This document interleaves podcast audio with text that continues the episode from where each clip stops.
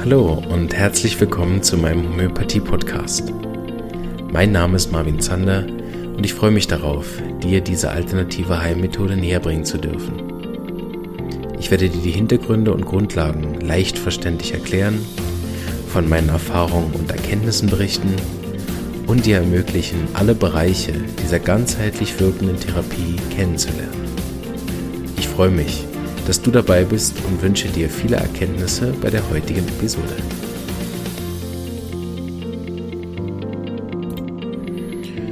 So, herzlich willkommen. Ich hoffe, es geht euch gut und ihr seid gut gestartet. Winter ist ja schon im Höhepunkt. Selbst wir in Kur haben Schnee. Dann ist wirklich Winter.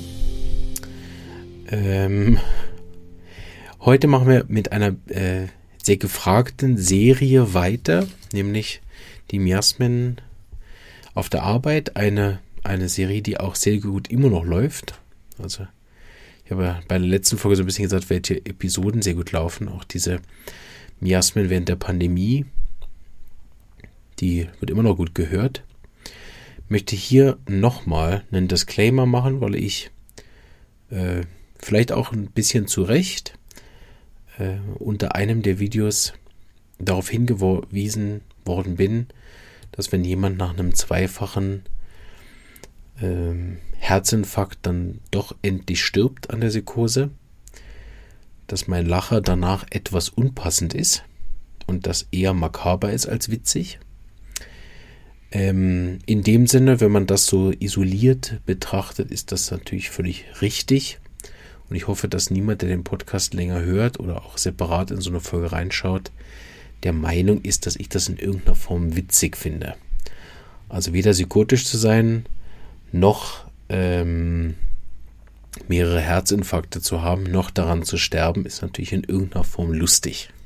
So, jetzt die Leute, die den Podcast kennen und auch diese Serie mögen, die Miasmen in irgendwas, haben vielleicht auch gehört, dass ich das ja am Anfang gesagt habe, dass das auch Überspitzungen sind, dass das auch humoristische Überspitzungen sind, dass das eher als ein Unterhaltungsformat verstanden werden sollte. Und das ist natürlich immer schwierig, ne? wenn man Herzinfarkt als eine humoristische äh, Note in einem Podcast irgendwie lustig aufarbeiten will. Ähm, ist das natürlich relativ leicht, das falsch zu verstehen. Und ich ist auch jedem, gebe auch jedem recht, der dann zu Recht darauf hinweist, dass daran nichts Witziges ist. Also ich möchte mich auch nicht irgendwie jetzt rechtfertigen, aber ich möchte nochmal sagen, dass diese, die Miasmen auf der Arbeit ähm, insgesamt wirklich eher als Unterhaltungsformat zu verstehen sind und wirklich sehr, sehr wenig als irgendeine Art von sich über irgendwelche Arten dieser miasmatischen äh, Reaktionsmuster irgendwie lustig zu machen oder dass ich da irgendwas witzig dran finde. Genau, das ist ein, ein, der eigentliche Teil, den ich dann oft ein bisschen mühsam finde an so Kommentaren. Deshalb gebe ich mal zurück, dass mir, dass ich mich da oft dann darüber ärgere, wenn mir unterstellt wird, dass ich das witzig finde. Ne? Das ist irgendwie im Gegensatz dazu schon eher ein Statement, ne? wo ich immer oft nicht verstehe, woher das jetzt kommt, dass irgendjemand das so hört und denkt, aha, das findet er also witzig, wenn jemand nach zwei Herzinfarkten stirbt. Wie jemand auf die Idee kommt, dass ich das witzig finden könnte. Ähm, scheint mir doch dann entweder tuberkular zu sein, also irgendeine Form von Manipulation oder bewusster Destruktion, oder dass es einen irgendwie selber betroffen hat, ne? also eine psorische Reaktion, wo man selber vielleicht jemand durch Herzinfarkt betroffen hat und dann getriggert worden ist. Das tut mir eben sehr leid. Das ist aber bei diesen Arten von ähm, Folgen überhaupt nicht zu vermeiden. Ne? Das habe ich auch schon mal ein paar Mal gesagt in den Miasmen in der Pandemie, ne, dass wir jetzt auch schon alle los sind. Na, auch das ist natürlich ein Gag. Ne? Ähm, und auf der anderen Seite kann man auch sagen, diesem Hörer, dem das nicht gefallen hat, dem fehlt die Portion Syphilis, die wir heute brauchen, nämlich die Gleichgültigkeit und vielleicht auch die Hemmungslosigkeit und die Distanz oder die Distanziertheit der Psychose, um über solche Sachen hinwegzugehen. Insofern bedanke ich mich, da nochmal darauf aufmerksam gemacht zu haben. Hier nochmal an der Stelle würde ich sagen zu können, dass nichts davon irgendwie lustig ist, wenn wir über Krankheiten reden. Ich aber gerne dabei bleiben würde, diese Arten von Inhalten rund um die Homöopathie mit der ähm, mir innewohnenden mh, mm, humoristischen Distanziertheit vorzutragen und das auch weiterhin so machen werde. Einfach, weil ich finde, es hört sich dann besser an. Es macht mir mehr Spaß, sie aufzunehmen. Und ähm, bitte jedem, der da empfindlich drauf ist und nichts witzig daran findet an destruktiven Erkrankungen, zum Beispiel heute, wenn wir über Syphilis, Syphilis reden, und dann vielleicht Angst hat, dass ich über irgendeine dieser destruktiven Sachen nachher einen Witz machen könnte, der möge doch jetzt bitte ausschalten, weil ich will ihn auch wirklich niemanden verletzen. Ne? Aber es ist so, dass äh, beim Psychotiker das so läuft. Ne? Und das ist natürlich nicht witzig, aber es ist auf irgendeine Art und Weise dann wieder so menschlich. Und das ist ja bei Humor oft etwas, wenn man sich damit länger auseinandersetzt, gibt da ja auch schöne Vorträge über Humor, wie es funktioniert, dann gibt es daran, menschlich zu sein, je nach Perspektive eben sehr viel Lustiges. Ne? Und dann ist natürlich der Fakt weiterhin nicht witzig, dass jemand nach einem zweifachen Herzinfarkt stirbt, aber es ist manchmal eine gewisse Tragik und das kann ja auch komisch sein. Ne? Und das ist hoffentlich der Grund, warum ich damals gelacht habe und nicht irgendwelche andere manischen Zustände, dass natürlich gewisse Tragik dahinter steht, die unter Umständen dann lustig sein kann. Und das ist oft, wenn ich das so überspitze, na, wenn man dann so zu einem Ende kommt von sowas, dann ist das natürlich auf eine gewisse Art einfach eine Pointe. Genau. Und das ist so mit Humor, das ist mir auch klar. Ich erwarte da auch nicht, dass jeder mich witzig findet oder jeder das witzig findet oder jede Pointe jetzt da sitzt. Ist ja auch keine Comedy-Veranstaltung hier, das soll es ja auch nicht sein, sonst verkommt es. Ne? Man versucht absichtlich Witze zu machen, aber meine Vortragsart ist so und die wird auch von vielen sehr gemocht, deshalb werde ich sie auch nicht ändern und kann nur deswegen hier nochmal inständig darum bitten, das in immer richtig zu verstehen, nämlich als Näherbringen von homöopathischen Inhalten auf eine unterhaltsame, podcastartige Niveau ja, damit also auch nicht an ein Fachpublikum gerichtet, dass es vor allen Dingen Freude machen sollte, solche Folgen nebenbei zu hören. Und das weiß ich, dass es eben sehr viel macht. Hoffe, dass der Hörer heute auch wieder eingeschaltet hat und mit meinem Disclaimer vorneweg ein bisschen versöhnlich ist. Weil nochmal als Abschluss geht mir natürlich nicht darum, mich über irgendjemanden oder irgendwas vor allem nicht in diesen schweren psychotischen Krankheiten, mich da lustig zu machen. Das wird heute bei der Syphilis immer schwieriger werden. Ich weiß auch, die, die, also viele der letzten Syphilis-Folgen sind auch oft zu Recht kritisiert worden. Die sind mir nicht sehr gelungen, weil die Syphilis einerseits sich wirklich überhaupt nicht eignet dafür, in irgendeiner Form äh, da humoristisch darauf einzugehen, noch dass es besonders unterhaltend wäre, sondern es ist oftmals sogar so, dass ich auch immer denke, ja, das ist auch nicht podcast-tauglich, ne? Syphilitische Miasma. Und ähm, eigentlich ist es immer so diese Grabenwanderung, das werdet ihr jetzt gleich merken, zwischen ähm, nah an der Verurteilung, ne? wenn man über syphilitische Menschen redet, ist man immer nah dran, dass das auch falsch ausgelegt klingen könnte, als wenn man irg irgendjemanden bewertet, äh, was mir natürlich auch nicht ferner läge als Homöopath. Da geht es ja vielmehr darum, die Einzigartigkeit herauszuarbeiten und diese syphilitischen Anteile ähm, ja nicht zu bewerten oder in irgendeiner Form auch zu versuchen zu behandeln, ne? sondern den Menschen in seiner Ganzheit wahrzunehmen. Und äh, da haben wir natürlich auch alle syphilitische Anteile in den meisten Fällen und seien das auch nur sehr kleine. Ne? Genau, und auf der anderen Seite, wenn man aber da wirklich ins Detail geht, in die Tiefe, dann ist man auch gleich in, in bestimmten Bereichen, wo man dann auch wieder eine separate Folge drüber machen könnte, über bestimmte Sätze. Und deshalb finde ich es immer wieder sehr schwierig, die Syphilis mit in den Podcast hineinzunehmen. Und deshalb ist das, glaube ich, auch neben den anderen äh, Miasmenfolgen auch immer sehr schwierig. Auch weil sich da ja die, die Geister sehr scheiden ne, an den Miasmen. Ähm, es kommt bald wieder ein Interview, wo jemand auch nochmal eine ganz andere Meinung dazu hat. Vielleicht ähm, hört man da nochmal diese ganzen Grundlagenfolgen zu den Miasmen, die wir hochgeladen haben, mit Stefan Bauer, mit For Use ähm, oder auch mit meinen Grundlagenfolgen. Und das, damit möchte ich enden mit dem Disclaimer, dann geht es endlich los, dass die Miasmen wirklich hauptsächlich in der primären Art als Tool dienen, Fälle erfolgreich zu behandeln. Und das geht nachher natürlich über das Ähnlichkeitsgesetz und nicht über irgendwelche theoretischen, miasmatischen Herleitungen. Genau. Gut, legen wir los, weil im Prinzip ist die Syphilis noch relativ interessant, wenn man sie in der Arbeitswelt sieht.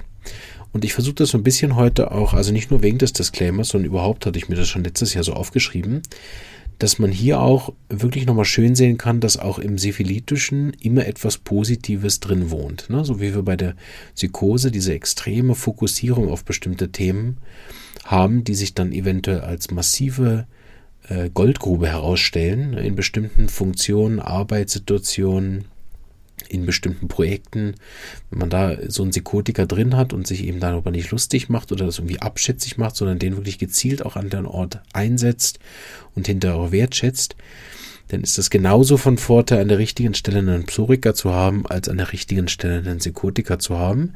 Und so kann es eben ähm, auch, also je nachdem, was man für eine Firma hat, das werden wir nur hören, kann das wirklich sein, dass es extrem von Vorteil ist, äh, jemanden syphilitischen zu haben oder mit einem kleinen syphilitischen Anteil zu haben in einer bestimmten Position innerhalb der Firma, der wird dann sehr, sehr wichtig. Ne? Ähm, wir haben nämlich zwei, drei Eigenschaften. Natürlich sind die von dem Syphilitischen her irgendwo zerstörerisch, destruktiv oder so. Also die sind jetzt nicht per se positiv, dass man hinterher von der Folge sagt, oh wow, cool, die hätte ich also gern. Aber sie sind dann an bestimmten Stellen so funktionell wichtig, dass zum Beispiel, wenn eventuelle Chefs zuhören, sein kann, dass die das ein bisschen nachvollziehen können, dass es sich wirklich lohnt, so jemanden im Geschäft zu haben. Weil, wofür man syphilitische Leute dann ja sehr gut einsetzen kann, sind für Berufe, die das benötigen. Also nehmen wir mal gewisse Berufe, die zum Beispiel eine gewisse Kälte voraussetzen, die das einfach brauchen, irgendwo einen nicht so mitfühlenden, nicht so mega empathischen Anteil. Das muss ja dann nicht immer gleich syphilitisch sein, aber heute übertreiben wir es mal. Also nehmen wir an, wir haben irgendeinen Beruf, wo es jetzt braucht, ähm, brutale, kalte, aggressive, impulsive, hemmungslose Entscheidungen zu treffen die dann auch zum Erfolg von so einer Firma führen können, dann kann das eben sehr, was sehr Positives sein, auch wenn man das selber hat. Also nicht umsonst sind auch sehr viele sehr erfolgreiche Leute, ähm, bis hin zu äh, brutalen Diktatoren, oft auch sehr erfolgreiche Menschen. Ne? Also dieser syphilitische über Leichen gehen, ne, könnte man ja sagen, wäre ein sehr syphilitischer Begriff, der äh, führt ja leider nicht selten zum Erfolg, ich weiß jetzt nicht, in welcher Epoche der Menschheit das zu mehr Erfolg geführt hat. Ich behaupte mal so aus dem Stegreif, äh, dass das destruktive, über Leichen gehende früher zu etwas mehr Erfolg geführt hat. Ich glaube, dass heute das Tuberkulare den meisten Erfolg macht oder das Psychotische. Ähm, außer man bewegt sich dann sozusagen nicht mehr in der offiziellen Arbeitswelt, sondern dann vielleicht also wo man sicherlich sehr viele syphilitische Personen treffen wird, heute noch, sind natürlich in all den, sagen wir mal, der große Überblick der kriminellen Berufe. Schläger, je nachdem Türsteher. Und auch da merke ich schon wieder, es ist nochmal wichtig, dass ich das sage, dass das weder über einen Kamm scheren ist, noch dass ich irgendwas über diese Berufsbilder negativ mich ausdrücken möchte.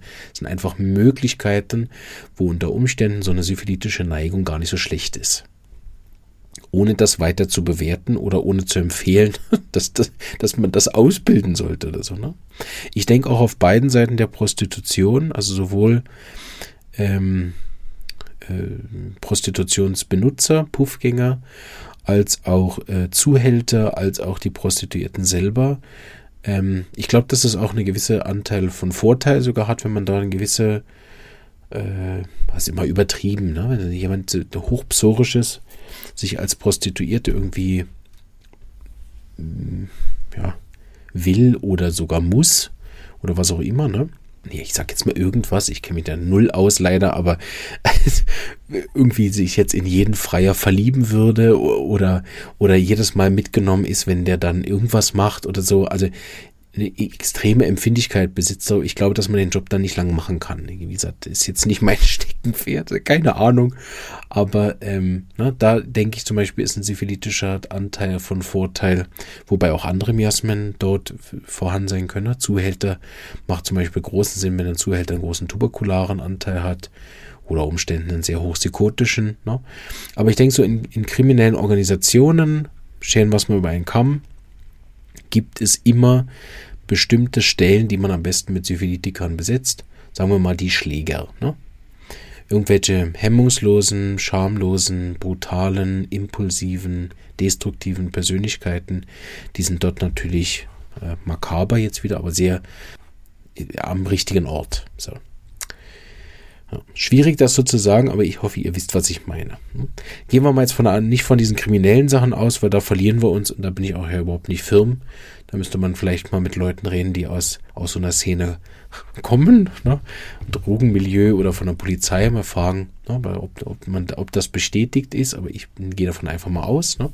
Ähm, gehen wir mal hin zu, zu Berufen, die jetzt ja nicht jetzt gerade kriminell sind. Also ich glaube zum Beispiel, wenn man alles, was man rund um Tiere hat, ne, wo man die vielleicht auch umbringen muss, gibt natürlich dort auch verschiedene Arten. Aber ich glaube, dass dort auch zum Beispiel auch gewisse Berufe wie Jäger oder so, ne, wobei ich glaube, dass Jäger auch oft psychotisch sind, ne, diese stundenlange Ausharren und warten und sich da auch an Regeln halten. Aber ich glaube, dass Jäger im Prinzip, das wäre auch ein guter Job für jemanden, der einfach einen syphilitischen Anteil hat. Ich denke auch im Militär oder bei der Polizei oder im Türsteher oder Securitas oder so, dort sind syphilitische Sachen auch je nachdem notwendig. Ne? Wenn man da nicht die nötige innere Kälte hat, auch mal durchzugreifen oder auch den, den sag ich mal, den, den Mut dann hat von der Syphilis, was ja dann eher kommt aus einer Kälte, aus einer Selbstlosigkeit raus, sich auch in, in so einem Kampfgetümmel da reinzustürzen oder so. Ne? Das sind natürlich dann Psoriker, die unter anderem relativ schnell Angst kriegen, auch nicht äh, unbedingt die besten.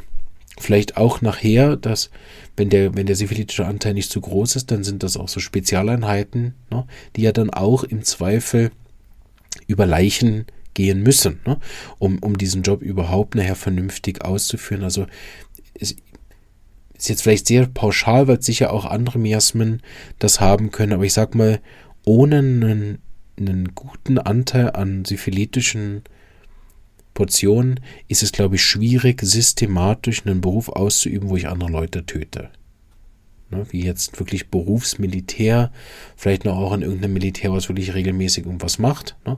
Also wenn man da keinen zivilitischen Anteil hat, ne, dann braucht man wirklich eine sehr hohe psychotische Fixation auf das, wir müssen das fürs Vaterland oder irgend so äh, Thema da haben. Weil auch tuberkulapsorische, ähm, ich glaube, dass die mit der Zeit einfach darunter viel zu sehr leiden. Ne? Das sind dann posttraumatische Belastungsstörungen und so.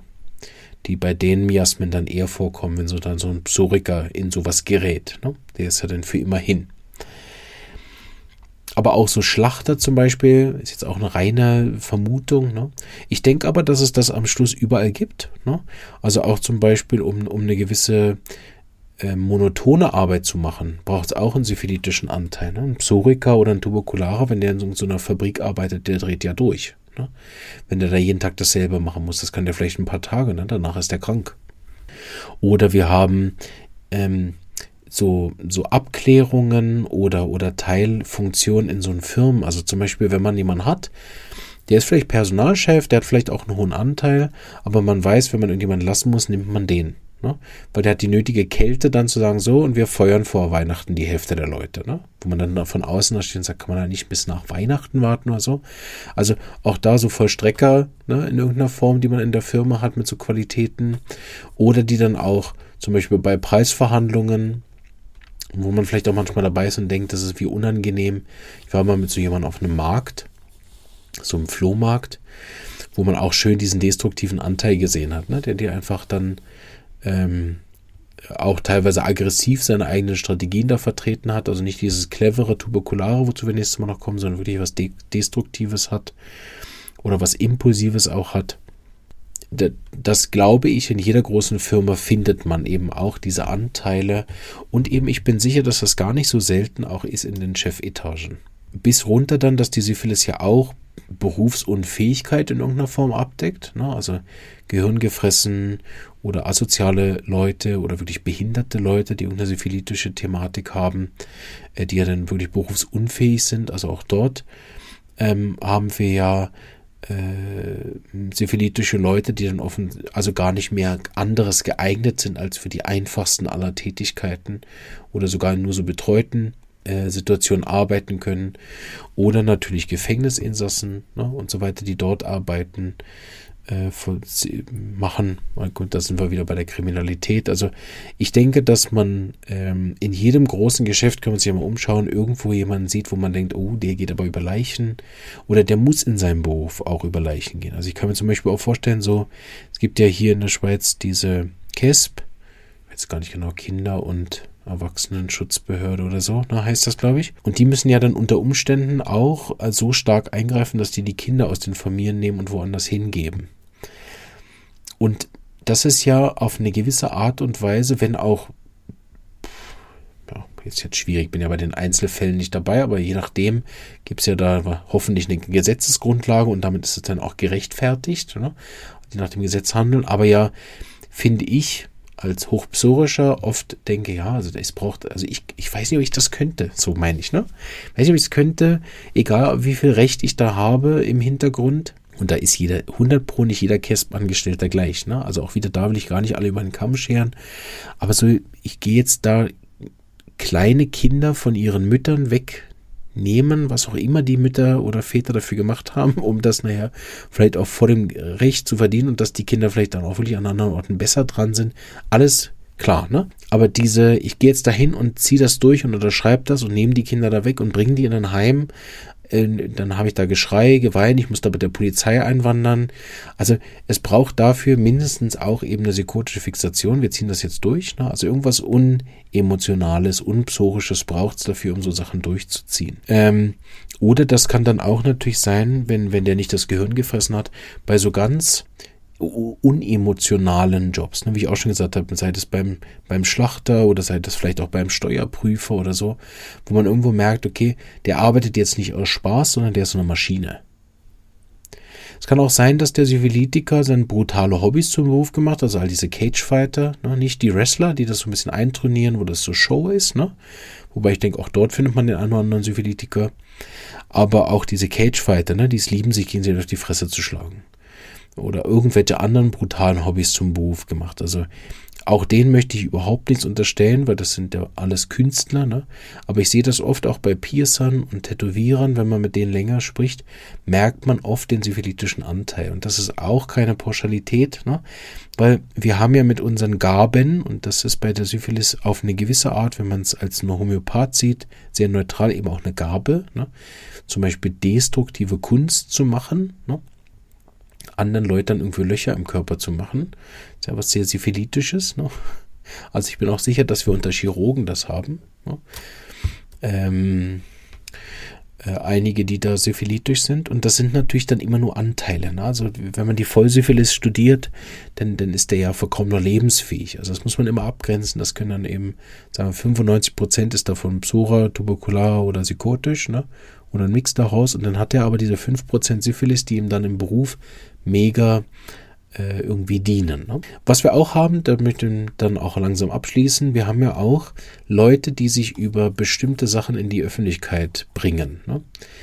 Und wenn das zum Beispiel jetzt über Scham und Hemmungslosigkeit, über gewisse, sagen wir, peinliche Verhaltensweisen, die dann im Netz stattfinden und dabei Berühmtheit haben, ähm, das sieht man auf TikTok nämlich ziemlich häufig, äh, oder bei Instagram oder bei diesen kleinen Filmen, da wird, wer da ein Auge für hat, der wird relativ oft sehen, dass eben so TikTok-Leute, Instagram-Stars, auch gewisse so Bodybuilder und so, ähm, ich kenne die nicht. Also, ne? Aber man, wir haben ja auch bei der Syphilis eine Zuordnung vom Aussehen, vom Verhalten, von der Sprechweise her. Auch dort ne, können wir syphilitische Anteile auffinden.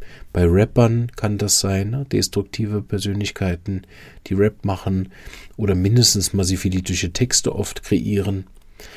Ähm, genau. Also deshalb findet man erstaunlich oft auch, sagen wir mal, bei dem großen Überthema destruktive Kunst, ne, Battle Rap, sich gegenseitig beleidigen, braucht oft eine tuberkulare Variante. Ne? Aber wenn wir da auf den Kern gehen von dieser Destruktivität, die in den Hobbys vorhanden ist, dann ist es sehr erstaunlich, dass viele Leute eben auch diese syphilitische Kunst, nennen wir es mal, sehr, sehr ansprechend finden. Also destruktive, gewaltverherrlichendere ähm, Spiele, Computerspiele, ähm, Bücher, Musik, Bilder, ne?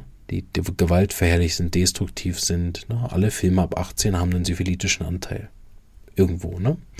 Und um das zu herzustellen, braucht das den auch wieder, ne? Vielleicht noch doch ein letzter Punkt habe ich hier noch auf meinem Zettel, sehe ich, wenn, was wir natürlich auch haben, wenn wir jetzt diese Kälte, Scham, Hemmungslosigkeit oder das Destruktive ein bisschen rausnehmen, haben wir noch einen anderen Anteil, nämlich das Isolierende von den syphilitischen Anteilen. Die sind ja sehr oft sehr für sich Einzelgänger, isoliert, asozial. Ne? Es gibt aber ja auch bestimmte Berufe, die das brauchen. Also wo du auch sehr gut klarkommst damit, länger von Menschen abgeschottet zu sein. Das ist ja für einen psorischen Menschen oder auch für einen tuberkularen Menschen in der Regel schwierig bis unmöglich. Ne? Beim Psychotischen geht das noch, ne? aber auch die leiden dann innerlich irgendwann unter der Distanz. Ne? Die nehmen das selber wahr und leiden darunter. Wenn der Syphilitiker das tatsächlich genießt, ne? Einsamkeit, also nicht mal allein sein zwei Stunden für sich und was machen können, was man will, ne? sondern die genießen Einsamkeit ne? und ziehen das auch vor. Ne? Irgendwelche einsamen Berufe. Da sind mir ehrlich gesagt nicht so viele eingefallen. Als Fernsehkind ist mir mehr eingefallen, so diese Astronauten, ne, die dann je nachdem ganz alleine da im Weltall irgendwo sind oder so diese ersten Mars-Missionen, wenn die dann bemannt mal stattfinden. Also da sind sicher auch einige Syphilitiker dabei. Ne? Da auch fehlende Todesangst, ja auch syphilitisch oder den, wo es eh keine Hoffnung macht, ne? aber ähm, auch da kann ich mir gut vorstellen, vielleicht fällt euch auch was ein, aber so einsame Berufe, eben da habe ich gesagt, Jäger, ne, wo man lang allein vielleicht irgendwo ist. Ähm, oder wenn man eben, also auch zum Beispiel Zugführer, ne, wo man immer den ganzen Tag mehr oder weniger da allein vorne in dem Ding da sitzt. Kann ich mir auch vorstellen, ähm, dass das, äh, also so Pilot, gut, die sind oft zu zweit, ne, aber irgendwie so, wo man, wo man wirklich als als Arbeiter auch allein arbeitet. Also je nachdem auch irgendeine Form von selbstständiger Beratung. Ne? Also man hört das ja immer wieder. Ähm, also ich allein in meinen zwölf Jahren habe immer wieder Patienten gehabt, die Übergriffe erlebt haben durch ihre Therapeuten. Ähm, no, und die sind ja dann auch oft alleine in ihrer Praxis, nur ab und zu mit den Klienten. Das ist ja dann aber Arbeit. Ne? Aber was muss in einem äh, vorgehen, wenn man die eigenen Klienten irgendwie dann, ja, egal. Genau, da sind wir schon wieder am Thema, wo ich jetzt eigentlich gar nicht drüber reden wollte. so, brechen wir hier ab. Äh, glaubt ihr, das reicht. Ähm, ich hoffe, dass es euch trotzdem ein bisschen gefallen hat. Äh, und vielleicht ist euch ja der eine oder andere Kollege eingefallen und wichtig dort nicht negativ da jetzt rangehen, oh, der ist ein syphilitischer, destruktiver Typ, ne? sollte mal zur Therapie gehen, ne? sondern auch dort vielleicht mal schauen, was was dem Positives eben entwächst. Vor allen Dingen natürlich, wenn ich solche Anteile dann, und das wäre der geheilte Teil, wo wir auch schon eine Folge drüber gemacht haben, aber das wäre der geheilte Teil von dem Syphilitischen nachher, wo ich natürlich ähm, die Chance bekomme, mit dem auch wirklich was zu kreieren. Ne? Weil wenn ich jemand bin, der über Leichen gehen kann, das vielleicht im richtigen Moment für meinen für meine Sache auch nötig ist, ne? sei das in irgendeinem Beruf, wo das wirklich so sein muss, ne? Und dann Leichen ist natürlich da gemeint symbolisch, ne? also gar nicht jetzt, äh, ne? der zum Beispiel mal sagen kann, ich kann mal locker drei Nächte durcharbeiten, ne? weil ich das eh nicht spüre. Ne? Aber da über seine eigene Leiche geht und das viel weniger auch büßt im Zweifel als so ein Psoriker, ne? weil er eh nicht spürt. Ähm, das kann dann unter Umständen wirklich auch jemand sein, der so eine Firma mal retten kann. Oder der eben so ein CASP-Thema dann durchzieht. Ne? Wenn die, während die zwei anderen, die mit ihm zusammenarbeiten, oder ihr dann sagen, oh, also ich kann alles beim Käst machen, aber die Kinder wegnehmen, es springt einfach übers Herz. Ne? Dann gibt es eine, die sagt, komm, ich mach das, ich ziehe das durch. Ne? Dann ist man oft noch froh, man hat so jemanden. Oder man hat als Türsteher keinen, der bei allem nachgibt und ständig Ausnahmen macht und alle doch noch reinlässt, sondern jemand, der das eiskalt durchzieht ne? und dann auf die Fresse haut, wenn die nicht rein sollen.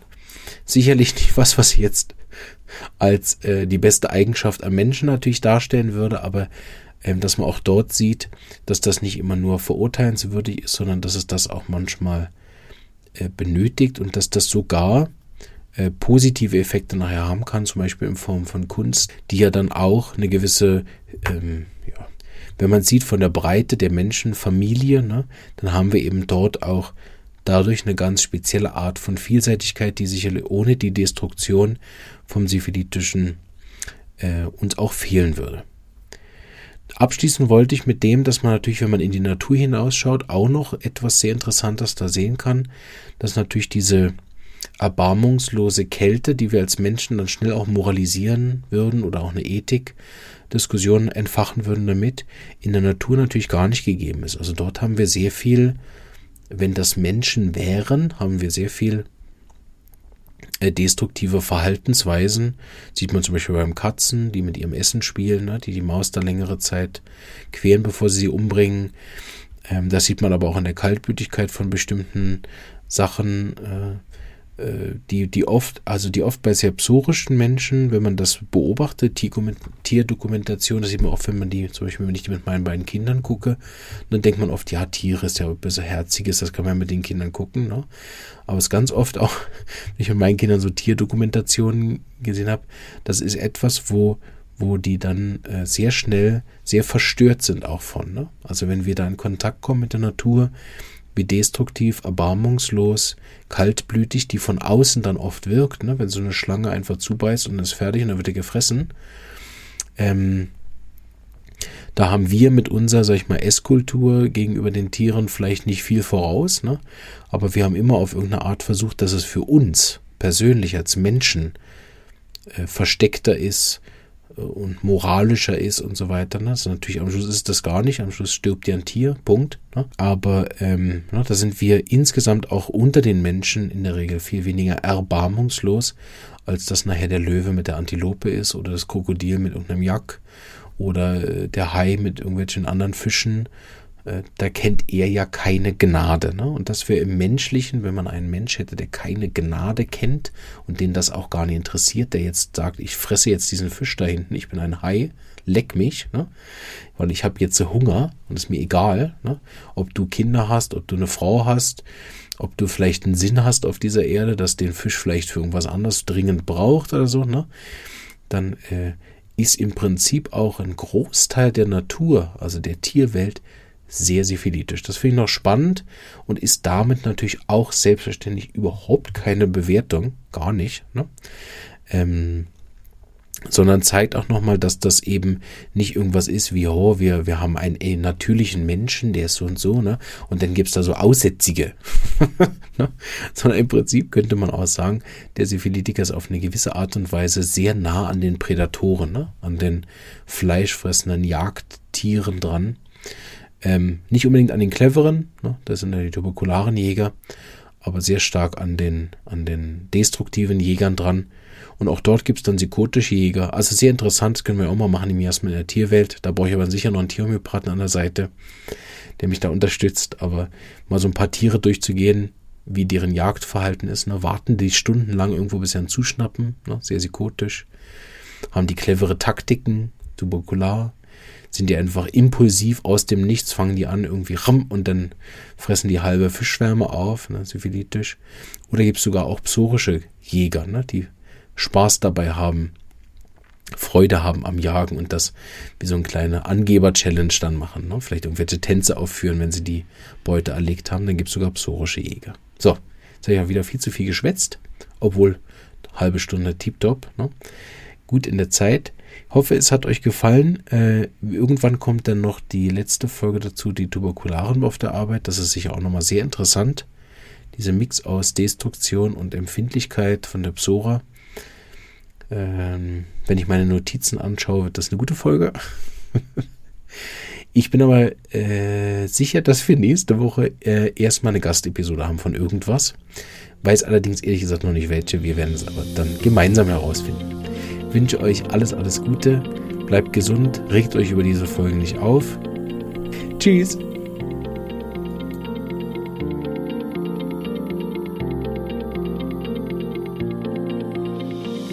Diese Episode ist entstanden mit freundlicher Unterstützung der Firma Omida AG.